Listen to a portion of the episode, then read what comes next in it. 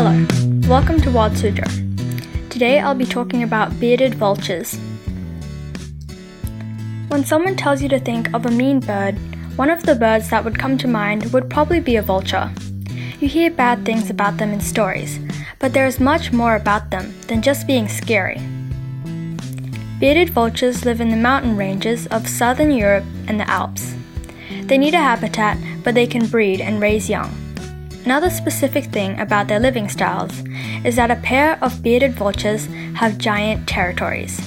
They can be 200 to 400 square kilometers.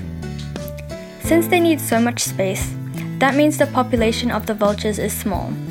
And another reason their population is small is due to their threats. Some of the threats are hunting, lack of food, and poison bait. All of these things have led to the decline of the bearded vulture's population. This species of vulture's diet is made up of almost all bone.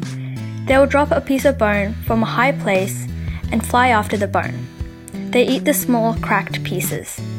The bird's digestive system is very strong, so they can get their food easily.